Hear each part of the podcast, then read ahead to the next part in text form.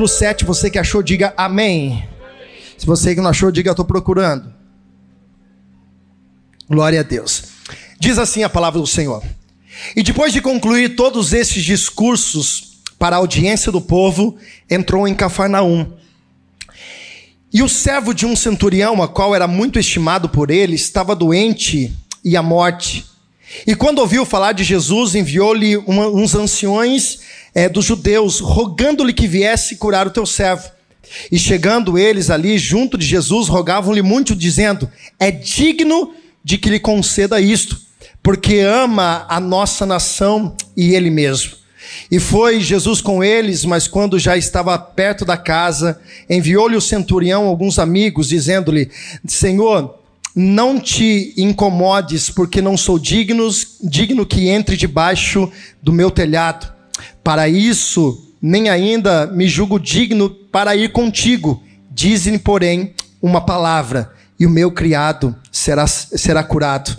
Porque eu também sou homem sujeito à autoridade, e tenho soldados sobre o meu poder. E digo a este: vai, e ele vai. Vem, e ele vem. E ao meu servo, faz isto, ele faz. E ouvindo isto, Jesus maravilhou-se dele e voltando-se disse à multidão que ao seguia: Digo-vos, porque nem Israel tenho achado uma fé como essa. E voltando para casa, os que foram enviados acharam são e salvo o enfermo. Amém. Fecha seus olhos, curva a tua cabeça e abra bem teu coração para tudo aquilo que o Espírito Santo tem para falar nas nossas vidas hoje. Pai, nós te damos graça pela tua bondade, pela tua fidelidade, pelo cuidado que o Senhor tem sobre as nossas vidas, ó Pai, porque até aqui o Senhor tem nos ajudado. Até aqui o Senhor tem cuidado da nossa casa, o Senhor tem guardado o nosso coração. E ó Deus, nós deixamos tudo lá fora, Pai, para nós estarmos aqui nessa noite para ouvirmos a tua voz. Então fala, Deus, não aquilo que nós queremos, mas tudo aquilo que nós precisamos. Que o teu Espírito, ó Pai, tenha liberdade para usar a minha vida, a minha boca, e que cada palavra, Deus, que sair dos meus lábios não saia segundo a minha vontade e o meu querer, mas segundo o desejo do teu coração para essa igreja, para essa noite. Pai, em nome de Jesus que o Senhor leve cativo as nossas mentes, os nossos pensamentos, que possamos, ó Deus, sair daqui edificados pelo poder da tua palavra. E se você que crê que Deus vai falar contigo, diga graças a Deus. Olhe por mão do lado, diga essa palavra é para minha vida hoje. Queridos, a nossa vida, eu acredito que o maior desafio da nossa vida é nós entendermos os porquês, os propósitos, ou melhor, o propósito que Deus tem preparado para nós. Eu acho que um grande desafio, nós perdemos, enfim, muito tempo na nossa vida para descobrir qual é o propósito de Deus, o que Deus quer com nós. Mas uma das coisas que nós precisamos entender é que nada na nossa vida, o que acontece na nossa vida, acontece por algum propósito. Até mesmo as coisas que nós fazemos, que outrora estavam distante de Deus, Deus usa para uma disciplina, os desertos da nossa vida, a escola que Deus usa, tudo na nossa vida existe um propósito. Nada, absolutamente nada que acontece na nossa vida não tem um porquê de Deus. E eu sempre digo algo: uma das formas de Deus trabalhar na igreja de hoje, quando eu falo igreja, sou eu, é você, é fazer um trabalho sólido. Jesus disse, nós vamos falar um pouco sobre isso, que ele faz né, com que ele, nós somos aqueles que é, somos edificados sobre a rocha, e quando vem a tempestade, quando vem a chuva, nós permanecemos de pé. Por que muitas pessoas param? Porque muitas pessoas começam e desistem, porque muitas pessoas têm aquela, aquele alvoroço do início, mas quando começam a ter os pequenos desafios, os pequenos problemas, elas acabam desistindo. Por quê? Você mesmo conhece talvez pessoas que caminhou com você por muito tempo, mas hoje não está mais do seu lado. Alguma coisa aconteceu, algum problema aconteceu, mas eu quero falar algo para você nessa noite, guarde essa palavra no coração. Quando Deus, Jesus te escolheu, Jesus começou uma obra na tua vida. E essa obra é para edificar algo a qual você possa suportar os dias que são difíceis. E eu vou te provar para você nisso através da palavra.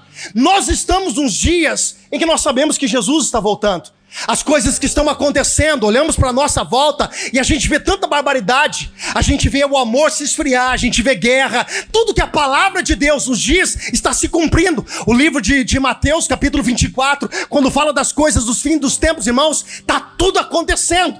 E que Jesus quer criar nessa geração e nas próximas gerações? Um povo forte, um povo que não pare, um povo que não desista, um povo que realmente seja enraizado a viver e suportar os desafios. Por quê? Porque maior é aquele que está em nós do que aquele que está no mundo. Deixa eu dizer uma coisa para você já. Jesus não te chamou para você ser um derrotado. Jesus não te chamou para você ser um fracassado. Jesus não te chamou para você ser uma árvore a qual não dê fruto. Jesus te chamou para que a boa obra aconteça na tua vida e todos os planos de Deus na tua vida aconteça em nome de Jesus. Aleluia! Olhe para cá e preste atenção. Escute, irmãos.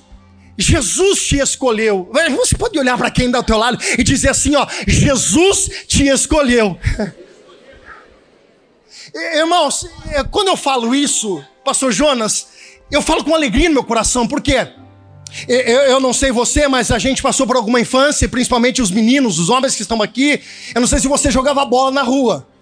Se você jogava bola na rua e você era um bom jogador, que nem o Marcel, coitado, nunca chutou uma bola na vida. Então, quando ele ia jogar bola, ele era sempre o último a escolher. Sabe aquele um que ficava assim, ó? Não fica com ele, não fica você. Não tá sobrando aqui, não, mas pode ficar. É, é não é diferente. Não é uma escolha de homem, porque os homens escolhem pela capacidade, por aquilo que eles acham, ou até por interesse. Tanto é que para você entrar dentro de uma empresa, antes você entrega o quê? Um currículo. Alguém vai te avaliar, alguém vai analisar a sua vida para ver, ah, esse cabe ou esse não cabe. Jesus não. Jesus olhou para o teu defeito. Jesus sabe do teu tropeço. Jesus sabe que você é falho. Jesus sabe que ah, a gente fala de Judas, a gente fala de Pedro, porque Judas negou, porque Pedro negou, porque Judas traiu. Mas quantas vezes a gente também, nas nossas decisões e escolhas, a gente faz isso. Mas independente de qualquer coisa, Jesus te escolheu. Agora, por que eu estou dizendo isso? A palavra começa dizendo o seguinte: e depois de concluir todos esses discursos, quais são esses discursos. Jesus começa o capítulo 6 após a chamada de Pedro, no capítulo de Lucas, capítulo 5, quando Pedro está pescando os seus irmãos, você sabe a história. No capítulo 6 inicia Jesus escolhendo os doze apóstolos. Jesus escolhe os doze apóstolos. E aí Jesus começa a trabalhar. Jesus precisa trabalhar no interior, porque a maior obra que Jesus tem para fazer na nossa vida não é externa é uma obra interna, é um trabalhar interno, é, é nos moldando de dentro para fora. É o vaso na mão do oleiro e o oleiro ele começa o vaso de dentro para fora. É por isso que o processo dói. É por isso que o processo de vez em quando é dolorido. É por isso que de vez em quando eu e você nós queremos parar. Se a carne começa a prevalecer, a nossa vontade é essa. Mas eu disse, nós somos escolhidos, estamos sendo preparados. Aí Jesus começa alguns discursos já no início da, da, da, da, escolha dos dois discípulos, qual é a primeira pregação que Jesus vai falar? Monte das bem-aventuranças. Bem-aventurado os que choram. Bem-aventurado os que serão perseguidos. Bem-aventurado que terão fome. Dá uma olhadinha por mão do lado e fala para ele assim: Você achou que o evangelho era fácil? Eu não sei se pregaram para você alguma vez dizendo assim, ó, quando você entregar sua vida para Jesus, aceitou Jesus, irmãos, descansa, tudo vai acontecer. Neca de pitibiriba. Não é nada disso não. O evangelho nos ensina a renúncia da nossa vontade. O Evangelho nos ensina que não é mais a minha vontade, é o meu querer. E eu estando nessa terra, irmãos, deixa eu falar uma coisa para você. Porque essa é a mentalidade que o mundo quer enraizar de nós. Colocarmos a nossa consciência na terra, o amor pela terra. Amar as coisas, querer, ter poder, conquistar, ter cargo, ter títulos, isso é importante, mas isso para nós não vale nada. Olha que Paulo disse: se atente às coisas que são do alto, porque essas são eternas. Não se atente às coisas que são de baixo, porque essas são passageiras. Irmãos, evangelho é renúncia. Jesus chama os discípulos para seguir ele, e a primeira palavra que Jesus vai dar no monte das bem-aventuranças é essa: bem-aventurados que sofrem, os que têm fome. Aí falaram para você que ia ser fácil. Pastor, o senhor, o senhor me trouxe aqui hoje, o Espírito Santo me trouxe aqui para desanimar? Não, irmãos, eu estou te preparando. O Espírito de Deus está nos preparando. Para que, independente do que aconteça amanhã, independente do que levante amanhã, eu e você permaneceremos firmados na palavra, na rocha, na presença do Espírito Santo de Deus. Tá bom para você? Aí Jesus vai para o segundo discurso: ame os seus inimigos. Ele diz: o que adianta você amar quem te ama? Isso é fácil. Amar quem te ama, isso é fácil, mas ame aquele que persegue você. Olha que Jesus está ensinando. Você está entendendo, irmãos, que as lutas, que as batalhas, que as dificuldades que você enfrenta não é para te matar. As batalhas que Jesus permite você passar não é para te destruir. As batalhas que o Senhor nos ensina, é, nos permite, é um ensinamento para enrijecer, para deixar rígido o nosso coração, firme na promessa, para que a gente não possa, no meio do caminho, parar. Então, irmão, se você entrou aqui hoje, pastor, eu estou passando por uma prova, misericórdia, parece que o inferno, ele colocou uma foto, não uma foto 3x4, mas colocou um outdoor meu lá no inferno. Isso coisa que acontece, irmão, é Deus te preparando, sabe por quê? Porque todas as vezes, irmão, preste atenção, preste atenção que eu vou dizer uma coisa para você, para você dar glória a Deus. Efésios capítulo 1, versículo 8 vai dizer o seguinte: que as bênçãos do Senhor, pastor Jonas, elas são construídas nas regiões celestiais. Preste atenção. O mesmo livro de Efésios, quando ele vai falar na, no versículo, no capítulo 6, a partir do versículo 10, ele vai dizer que as regiões celestiais, os inimigos, principados e os potestades, eles andam nas regiões celestiais. Olha para cá e dê glória a Deus se você entender. Quem são os primeiros a ver o que Deus tem para fazer na sua vida? O próprio diabo. Aleluia? Aleluia? É. Peraí. Tu vai entender. então, irmãos, quando você está firmado no propósito, quando você está fiel àquilo que o Senhor está falando e as batalhas estão vindo, irmãos, pode começar a comemorar. Por quê? Porque o diabo já está dando um anúncio no mundo espiritual. Tem coisa da parte de Deus chegando sobre a vida. Ei, eu não sei se você entrou aqui debaixo de uma perseguição, de uma luta, mas eu estou cheio de Deus para liberar essa palavra sobre a tua vida. Se prepare, pode estruturar a tua vida, porque tem coisa da parte de Deus chegando para o teu coração. Oh!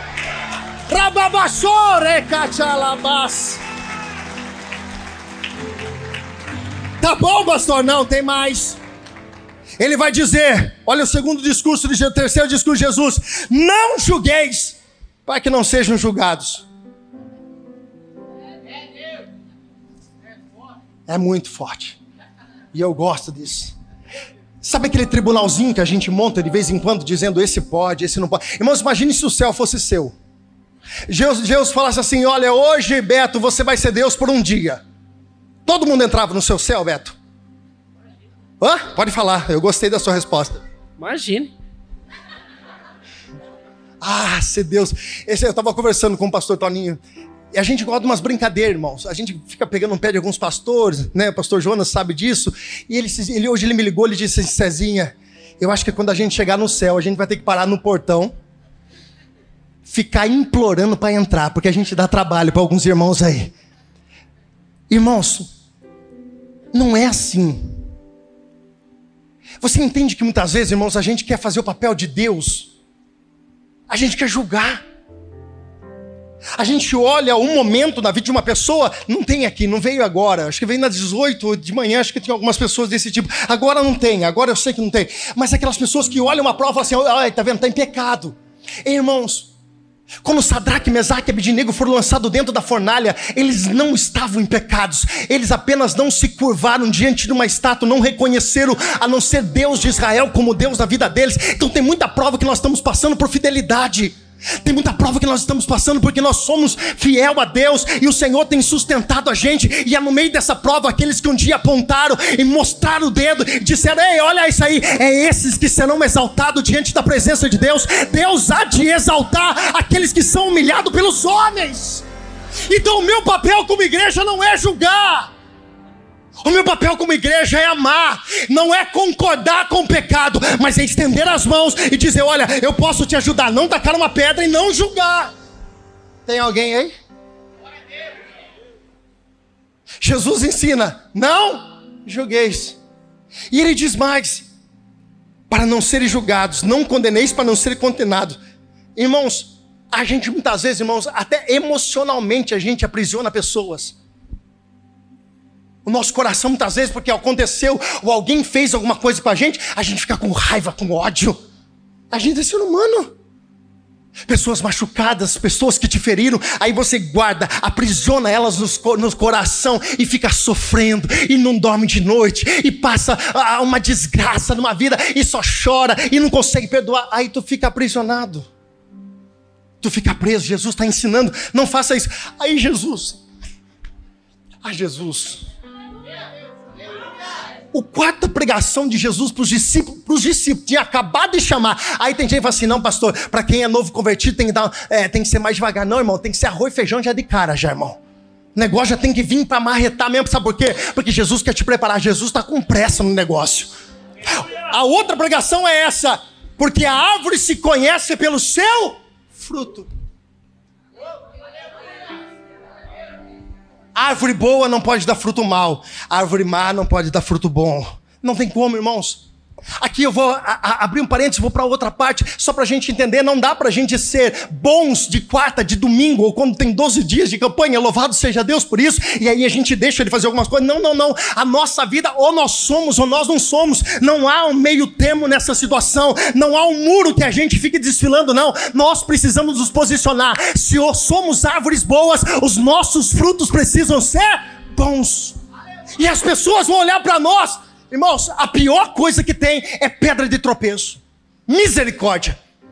A pessoa que não dá bom testemunho. A pessoa que ela diz que ela é. Irmãos, tem gente que não consegue ter relacionamento, porque ela vê o diabo na vida de todo mundo. Ela trabalha na empresa. Daí ela fala assim: Ô seu filho de Belial.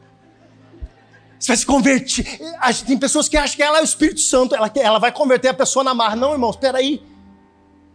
As pessoas precisam ver o fruto na sua vida. As pessoas precisam olhar para você e falar assim: qual, qual é o Senhor, qual Deus que você serve? Eu, eu quero esse Jesus, esse Jesus que você demonstra através das suas atitudes, porque a árvore se conhece pelo fruto. Aí Jesus, ainda não contente com isso, ele vai dizer mais. Ele diz: sobre a casa que é construída sobre a pedra e sobre a casa que é construída sobre areia. Escute uma coisa, irmãos. Todos nós, diga todos nós, passamos por problemas. Irmãos, tem alguém que não tem nenhum problema aqui hoje? Levanta a mão. Eu vou orar por você. Tem algum, pelo menos. Só um, pelo menos, porque vai ser uma inveja disso aqui. Todos nós temos problemas. Agora, o que, que nós precisamos entender? Olhe para cá e preste atenção. Aonde a nossa vida está alicerçada? Jesus disse: Quem disse? Quem disse? No mundo tereis aflições. Irmãos, a diferença de quem permanece aonde você está alicerçado. A diferença de quem continua o processo depende de onde você está sendo construído. Se a sua vida está sendo construída no Evangelho, se a sua vida está sendo construída na palavra de Deus, se a sua vida, se a sua casa, a sua família está baseada nos princípios da palavra de Deus, vem o vento, vem a tempestade, vem as águas, vem as águas fortes. Nós passamos pelos problemas, mas nós permanecemos de Agora, preste atenção, irmãos, isso aqui é uma reflexão para nós. Nós vamos entrar na mensagem agora. Peraí, toda hora minha casa cai. Eu preciso rever os meus conceitos. Eu preciso parar e analisar minha vida para ver aonde o que está acontecendo, o que eu preciso fazer para mudar. Não dá. A gente vence, passa por prova, mas não precisa entender que nós devemos cair todas as vezes que a prova acontece, não.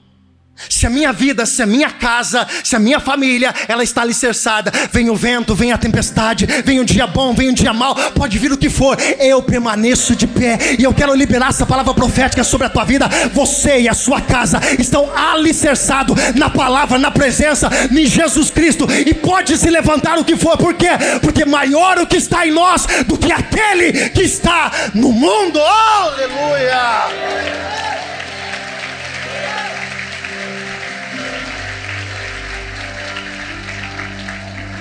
Nós precisamos ter essa convicção. Se minha vida está na base, na, na rocha, Independente da dificuldade, e aqui Jesus está dizendo que tanto a casa que foi construída sobre a rocha, como a casa que foi construída sobre a areia, ambas passaram pelo problema. Não é porque você serve a Deus, irmãos, a tua fé não elimina os problemas, a tua fé te fortalece para vencer os problemas que você passa. Toda casa nós estamos carne e osso, irmãos. Acabamos de orar por um irmão aqui, infelizmente com câncer. Nós vemos aí tantas coisas acontecendo, pessoas que nós amamos, às vezes enferma toda a casa, passa por um momento. O que vai nos manter de pé é aonde nós estamos alicerçados. Depois de tudo isso, depois de tudo isso, Jesus ele vai para a cidade de Cafarnaum. O que eu gosto desse texto, irmãos, não tem nada de revelações profundas, mas o que eu gosto de pensar nesse texto são alguns pontos que nós vamos falar aqui essa noite. A Bíblia diz que quando Jesus está indo para essa cidade de Cafarnaum, no versículo 2, o servo de um centurião, a qual era muito estimado por ele, estava doente até a ponto de morte. A primeira coisa que nós mostramos aqui, irmãos, esse homem, centurião, ele era um homem muito respeitado. Era um líder de 100 pessoas, de 100 soldados. Era alguém que tinha uma patente alta, responsável. E para algumas pessoas, irmãos, aquele soldado era só mais um. No tempo que nós vivemos hoje, pessoas são canceladas na nossa vida porque já não serve mais, já não dão mais os frutos que elas dão, amizades que outrora te ajudaram, e isso é muito bom, a gente ter na nossa mente pessoas que nós, nós ajudamos e a gratidão no nosso coração.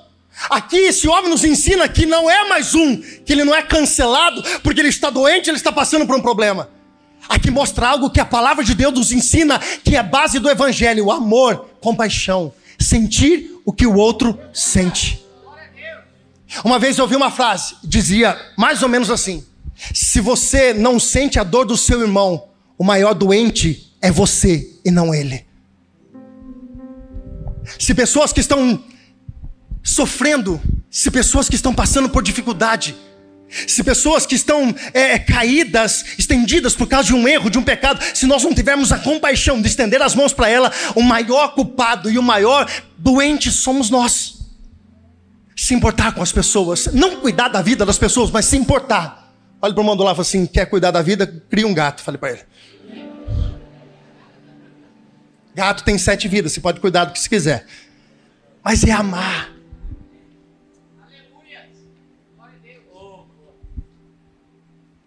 Sabe, irmão, me dói o coração de ver pessoas que dentro da igreja estão vendo o amor se esfriar. As pessoas já não sentem mais compaixão, já não choram com a dor dos outros. Ah, mereceu. Mereceu o quê? Cadê o seu tribunal? Está dizendo aqui, não julgue para não sejam julgados. Destrói nosso tribunal. Nós precisamos entregar mais amor. Nós precisamos cuidar. Nós precisamos trabalhar isso no nosso coração. Nós precisamos sentir a dor do próximo, ter compaixão. É por isso que o mundo está desse jeito, irmão. Se, se a igreja fizesse o papel da igreja de verdade, as coisas estariam diferentes. Aquele homem teve compaixão, e tendo compaixão, irmãos, olha o que ele faz. Ele ouviu que Jesus estava entrando na cidade. E ele disse para alguns líderes judeus: Olha, vamos até Jesus e roguem pelo menino, pelo esse moço, em meu nome. Olha que interessante, irmãos. Por que esses judeus estavam indo porque esses judeus estavam fazendo esse papel intercessor na vida desse rapaz, esse centurião. Preste atenção. Esse centurião, ele professava uma fé totalmente diferente porque ele era romano. Mas a Bíblia vai dizer que a, a, a, ele construiu a sinagoga de Cafarnaum, a mesma sinagoga que Jesus pregou várias vezes, foi construída por um romano. Ele plantou algo lá atrás. E a nossa vida, ela é uma colheita do dia a dia, irmãos. Você colhe hoje o que você plantou amanhã. Pastor, eu estou com medo do que eu vou colher amanhã, porque você sabe que você plantou hoje. Quem sabe o que planta, não tem medo do que vai acontecer amanhã. Meu irmão, se você tem plantado fé, se você tem plantado obediência, se você tem plantado fidelidade, se você tem plantado renúncia, irmão, descansa o teu coração. O diabo pode se levantar do jeito que for, Deus vai te sustentar, porque você é reflexo da tua semente. Oh!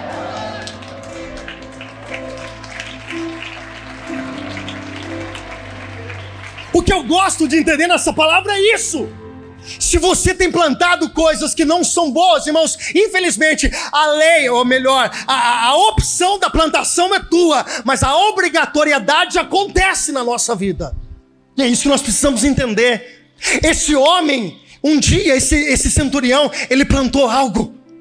E se você planta algo no reino, irmãos, deixa eu falar uma coisa para você. Você pode não ver hoje, você pode não ver amanhã, mas uma coisa eu falo para você: o mundo espiritual não fica devendo nada para você. Eu vou dizer de novo: se você tem plantado a tua obediência diante da palavra de Deus, renunciando muitas vezes a algumas coisas, deixa eu dizer algo para você: o mundo espiritual não fica devendo nada para você tudo que você faz pelo reino de Deus volta para a tua vida como resposta da palavra. Eu vou dizer de novo para você entender: tudo que você faz pelo reino de Deus, Deus não fica devendo nada para ninguém. Volta para a tua vida como resposta para a tua vida. Ele mandou. E o que eu gosto aqui é o seguinte, irmãos. Esses homens vão até Jesus e eu acho interessante a forma como que eles abordam Jesus. Ele vai dizer para Jesus, aqueles homens vão dizer para Jesus: Olha, vai, ouve, porque ele merece, ele é, ele é honrado, ele merece, ele é digno de receber o que ele está pedindo. Irmãos, olha só. Aquele homem, aquele, aquele centurião, as pessoas estavam rogando para ele, por ele, dizendo: Olha, ele é digno. Irmãos, você parou para pensar nisso? A influência positiva que esse homem tinha no meio de uma sociedade. Sabe o que, que é? Nós precisamos entender umas coisas, irmãos. A lealdade não se demonstra na presença, a lealdade se demonstra na ausência. O que as pessoas falam de você quando você não está perto. Você já parou para pensar isso? O que as pessoas falam de você quando as pessoas, quando você não está perto?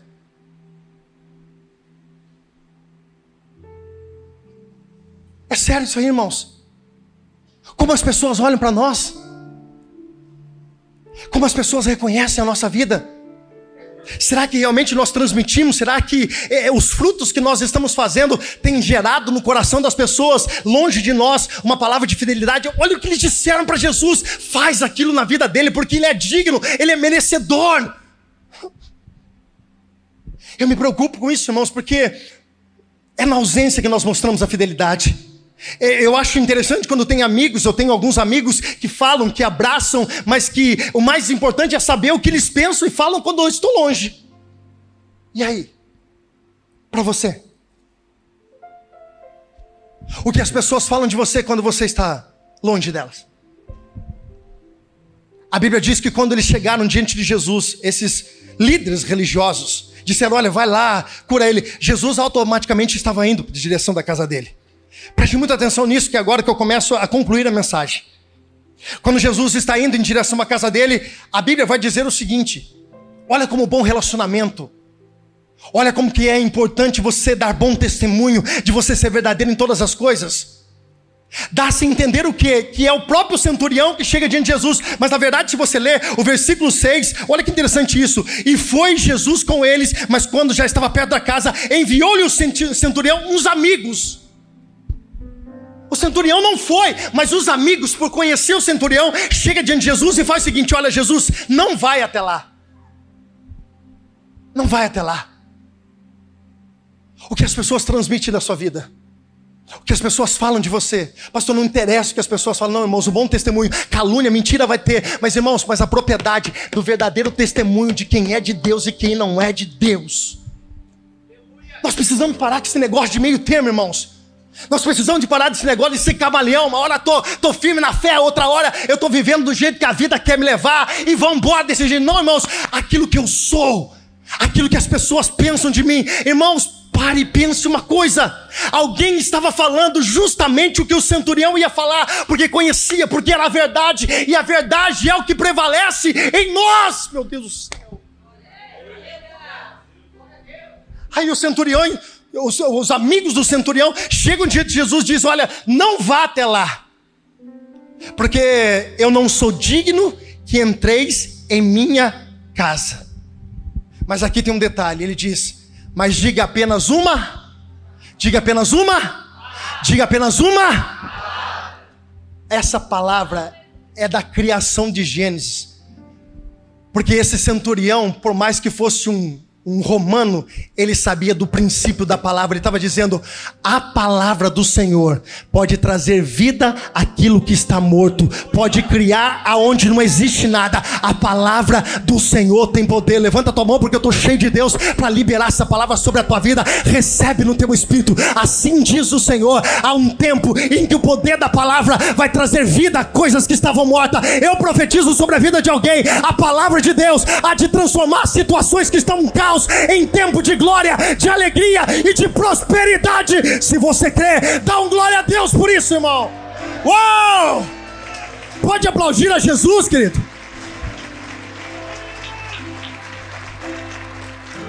Basta uma palavra. A palavra tem poder, diga a palavra tem poder. E a Bíblia diz tanto para a vida como para a morte. E aqui que está o detalhe, porque não adianta você ouvir essa palavra aqui e quando você atravessar aquela porta, você está descrente, porque você acha, não, pastor falou isso, mas ele não sabe que eu estou vivendo a minha vida. Irmãos, Deus não está perguntando para você nessa palavra, através da palavra, o que está acontecendo. Deus está dizendo para você, se você crê, tudo é possível aqui crê. Eu vou dizer de novo para você entender essa palavra. Jesus não está perguntando qual é o seu problema, Jesus está dizendo, tudo é possível aquele O problema é esse. A gente fica questionando a Deus e parece que Deus ele tem um limite. Deus não age, ou melhor, você que coloca o limite em Deus. O que eu quero que você entenda hoje, irmãos, é que uma palavra, essa palavra do poder da criação, do haja, onde nada existia e tudo existiu, ela é poderosa sobre a tua vida.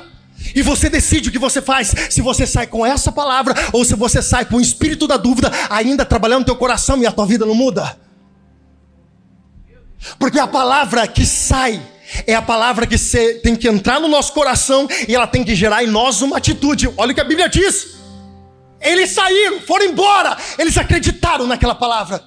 E você leu no último versículo que nós lemos aqui, quando eles chegaram na casa do centurião, o que a Bíblia diz? Que o homem estava curado. É crer sem ver. Porque tem gente que é tomé. Eles querem ver, mas depois crer. Mas na verdade é o contrário. Você crê para depois acontecer na sua vida.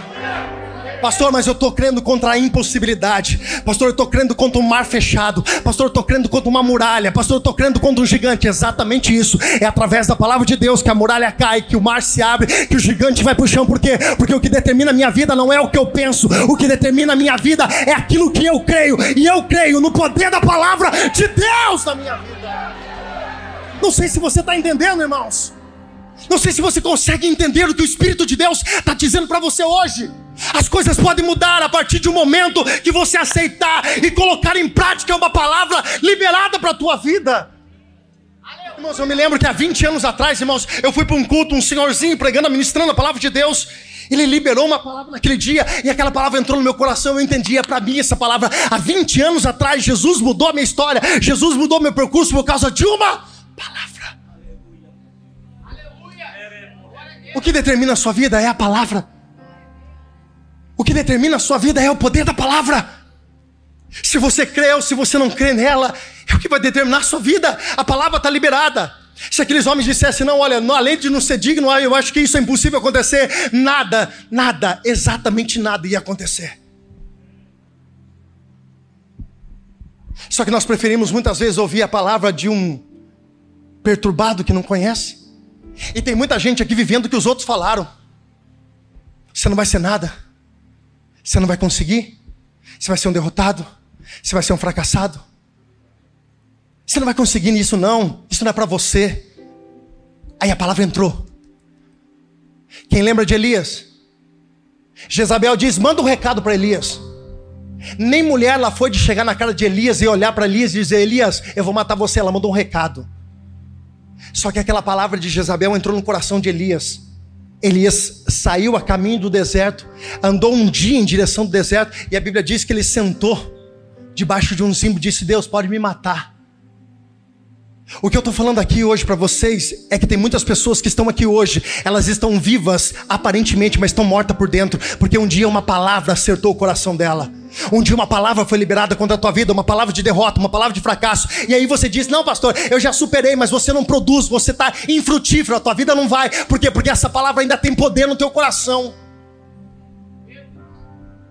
Essa palavra ainda lá no fundo, ela trabalha, porque você não conseguiu rejeitar, renunciar essa palavra. E Jesus te trouxe aqui hoje, nem que seja para uma pessoa, estou pregando, mas Jesus vai quebrar essa maldição na tua vida. E hoje, a partir desse ano, eu profetizo em nome de Jesus, você vai começar a dar fruto, e os teus frutos vão permanecer em nome de Jesus. Basta uma palavra. Basta uma palavra. E aí? Como que tu vai sair daqui hoje? Do mesmo jeito? Ou posicionado em viver algo novo neste ano? Louvado seja Deus pelos 12 dias, fantástico, extraordinário, mas a nossa vida não parou nos 12 dias.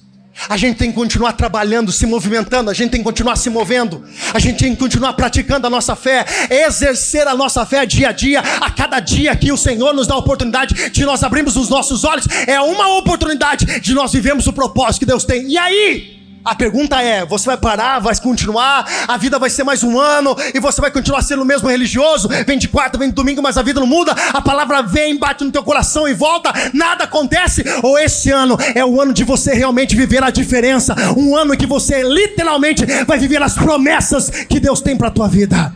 Essa é a pergunta.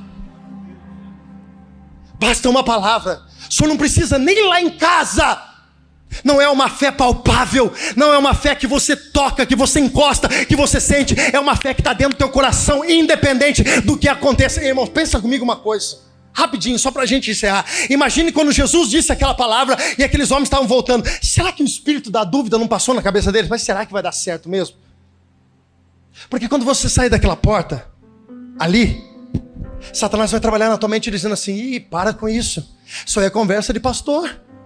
Quanto tempo você vai que está na igreja? E é esse o problema. Tem gente que está 30, 40, 50, 100 anos na igreja e a vida dela não muda. Por quê? Porque todas as vezes que a palavra é lançada, não encontra uma terra fértil e a semente não produz. Basta uma palavra. Está na hora de você romper. Está na hora de você viver de verdade o que Jesus tem preparado para a tua vida. E eu não estou falando nem de promessa. Ah, o pastor está profetizando que vai, eu vou tropeçar numa margem. Não, não, irmão. Estou falando da tua vida espiritual, do teu coração ser uma terra fértil. Porque a boa semente sempre é lançada. Jesus contando a parábola. Antes de Jesus entrar no barco da tempestade, Jesus contou uma parábola dizendo assim: ó, o semeador, é, é, sou eu o semeador, a palavra é a semente e o coração é a terra. O semeador lança a palavra e vai dormir. Por que Jesus dormiu no barco? Porque ele já tinha lançado a palavra, ele já tinha ensinado na prática. Ele já tinha ensinado na prática. O que vai adiantar, irmão, você ficar perdendo noite de sono? O que vai adiantar se ficar quebrando a cabeça? Se a palavra já foi lançada e seu coração uma terra fértil, irmão, descansa. Ela vai florescer em nome de Jesus. Se coloque em pé. Eu quero orar por você. Louvor, pode subir. Se você puder, feche os seus olhos onde você está. Eu quero orar por você. Se você puder, feche os seus olhos. Eu quero que você traga na tua memória coisas que estão te travando. O que tem impedido você de viver o sobrenatural de Deus? Talvez essa incredulidade, essa religiosidade, eu não sei o que é. Mas o Espírito de Deus te trouxe aqui hoje para que você pudesse ouvir essa palavra. Lembre-se, tudo na tua vida tem um propósito. Jesus nunca disse que foi fácil. Jesus sempre disse que Ele estaria conosco até a consumação dos séculos. Ele disse que sempre estaria do nosso lado. Então, tem difícil, dificuldade, tem desafios, tem batalha. Mas, irmãos, fica firme. Permanece no propósito. O que você está vivendo não é o teu fim, é uma escola, é um treinamento de Deus. Feche os seus olhos, se você puder, coloque a mão no teu coração, quero orar por você. Deus, em nome de Jesus, há poder na tua palavra. E ó Deus, se essa foi a palavra direcionada pelo teu espírito para essa noite, como resposta de oração para alguém, Pai, eu peço que ela faça o que foi designada neste coração para que toda religiosidade, que todo medo, para que toda preocupação, para que toda dúvida, para que tudo aquilo, ó Deus, que tem sido realmente pedras lançadas nesse terreno, ó Deus, que nessa noite, Pai, pelo poder da tua palavra, em nome de Jesus, pelo poder da tua palavra, Deus, eu oro em nome de Jesus, que esses corações sejam abertos nessa noite. E que essa palavra, ó Deus, ela encontre vida. Pai, eu não sei, mesmo que seja para uma pessoa, mas eu sei, ó Deus, que a vida dessa pessoa que recebeu essa palavra hoje, ela vai começar a romper. Ela vai começar, ó Deus, a viver coisas extraordinárias, sobrenaturais diante da tua presença. Pai, nós não estamos falando de bens, de riqueza, nós estamos falando de experiências com o Senhor, de coisas novas que o Senhor há de fazer, de orar e enfermos serem curados, de pessoas serem libertas através do poder da oração em nome de Jesus, através da nossa vida. É o sobrenatural, Deus. Pai, em nome de Jesus, não deixa o inimigo roubar essa mensagem do coração dos teus filhos. Pai, não deixa, Deus, com que a semente caia na beira do caminho, caia entre espinhos, ou ela cai, ó Deus, entre as pedras, e por mais que ela tente criar raiz e não consiga, mas que nessa noite, ó Deus, a tua palavra encontre corações como terra fértil, e a vida dos teus filhos venham produzir a tua vontade.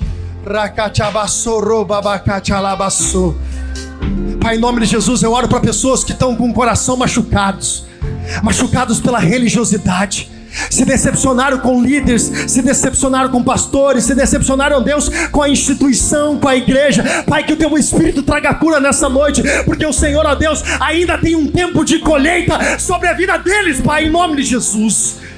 Pai, eu oro para que toda religiosidade,